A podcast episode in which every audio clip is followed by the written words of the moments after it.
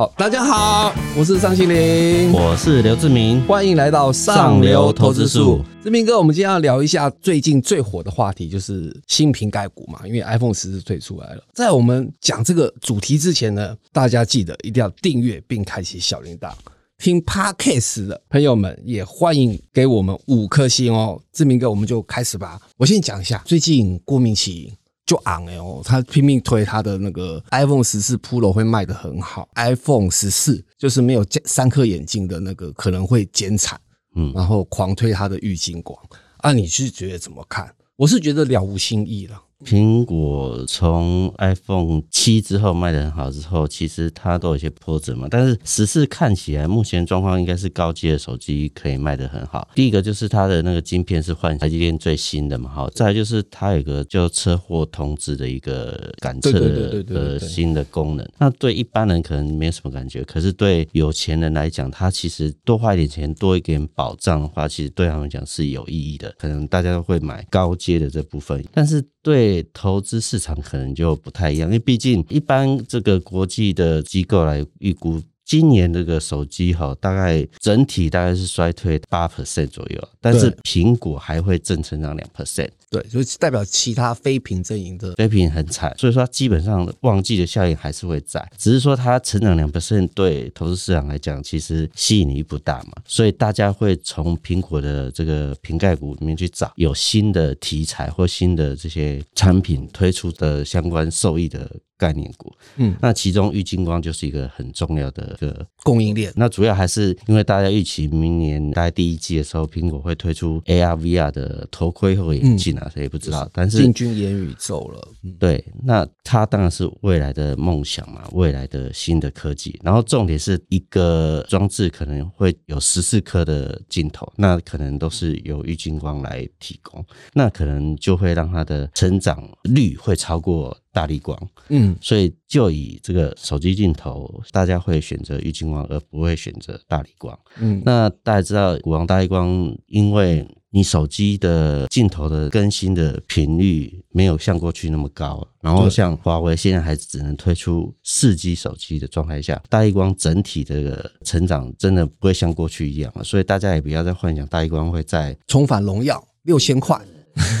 就是它的这个。已经到一个成长的极限。嗯。那另外，大家这次苹果发表，当然不只是手机部分啊，还有就是手表部分，对 Apple Watch。因为我们自己也用 Apple 手表，大家知道 Apple 手表就是电池的那个续航力续航力很很差，但是它这次可以提升到三十六个小时，但相对比过去要成长了很多了。那再是它有一些新的一些，比如说钛材质啊，所以它的吸引力其实是比过去要高阶的有高阶的，然后平价有平价，所以它成长力道也会比。也比过去强。那一般预估大概今年至少 Apple Watch 相关成长至少十 percent。那所以从这里面去找一些相关的一些供应链的话，我们其实可以选像丽丽这样的公司。那它其实就是做那个苹果的环保纱线的一些相关的材料的提供嘛，哈。那当然，这可能也不会让它有比较大的成长，但是它还有其他，比如说它有观光旅游饭店，因为尤其现在旅游又重回旺季了嘛，哈，所以它受影响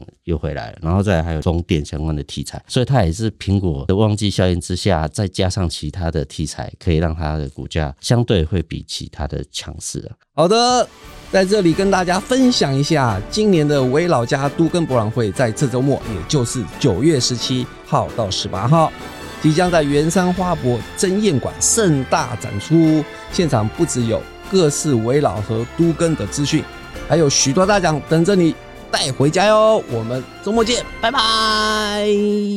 那最后我们再选择一项，比如家家耀华，过去它比较惨，是因为它出的是 Apple 的耳机的相关的这个零组件，那过去这个毛利不是太好。但是新的产品再加上它还有呃，比如说低轨卫星的相关零组件要出货了，嗯，所以它营收成长可能比过去要很多。像光第三季可能就有人有可能成长六成，那第四季还可以再成长个三成以上。嗯，像这样的公司，除了有苹果题材之后，再加上一些新的产品要出货，嗯，其实才可以把相关瓶盖股从比较平淡的状态下往上推升了。所以，投资跟法人他们比较注意还是这相关的这些概念股。对对，哎，志明哥，我也觉得，或许应该是说，这次 iPhone 十四没有大家想象中这么的更新很多零件，所以把眼光都瞄准到其他周边，比方说是志明哥有讲的是 AR、VR 的那种元宇宙装置啊。我觉得接下来战场可能应该是瞄准，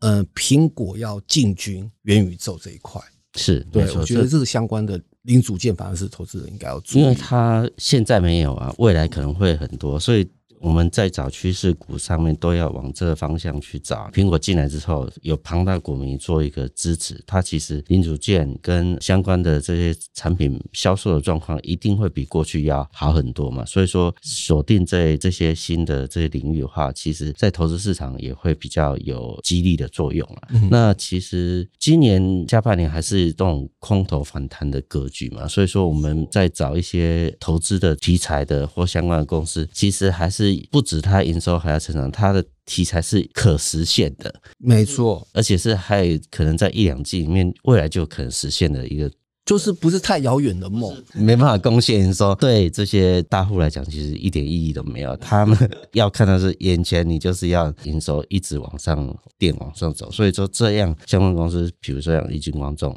就可能会受到呃投信法人跟大户的青睐，所以它的股价也会比较强势一点。没错，好的，那我们节目最后呢，依照惯例回应一下上一集的留言。我们在第五十三集当中，我们有讲到逆势赚赢去年的十六档成长爆冲股。然后第一位网友人有林，他说我们是个优质的节目，我先很感谢他。然后我必须说，我们可能打算要进军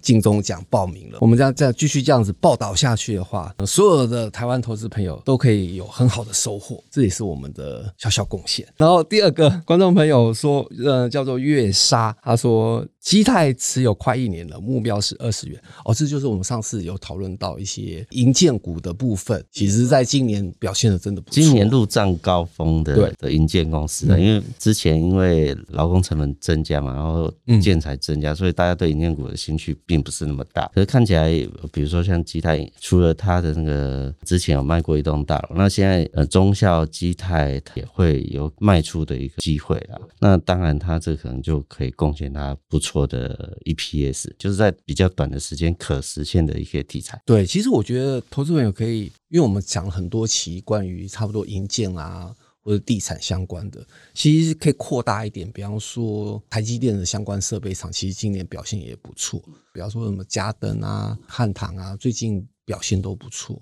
其实现在大环境当然还是比较不好，因为我觉得关键大家还是看那个台币的走势啊，因为美元的强势对外资，如果美元一直强势，那外资还是会从台湾嗯，呃就离开亚洲，对，离开亚洲往美国跑。那目前我觉得观察台币的走势应该是最关键的。其实你现在看哦，美元指数如果不涨的话，其实台股就会反弹；那、如果美元指数变强的话，台股就会转弱。所以这基本的一些逻辑，大家抓住以后，找一些可实现获利的一些相关公司，可能对今年下半年投资是比较有帮助的。好的，大家看完了这一期，别忘了留言给我们哦。想要了解更多的资讯，也记得购买我们财讯双周刊六六八期上流投资术。我们下次见，拜拜，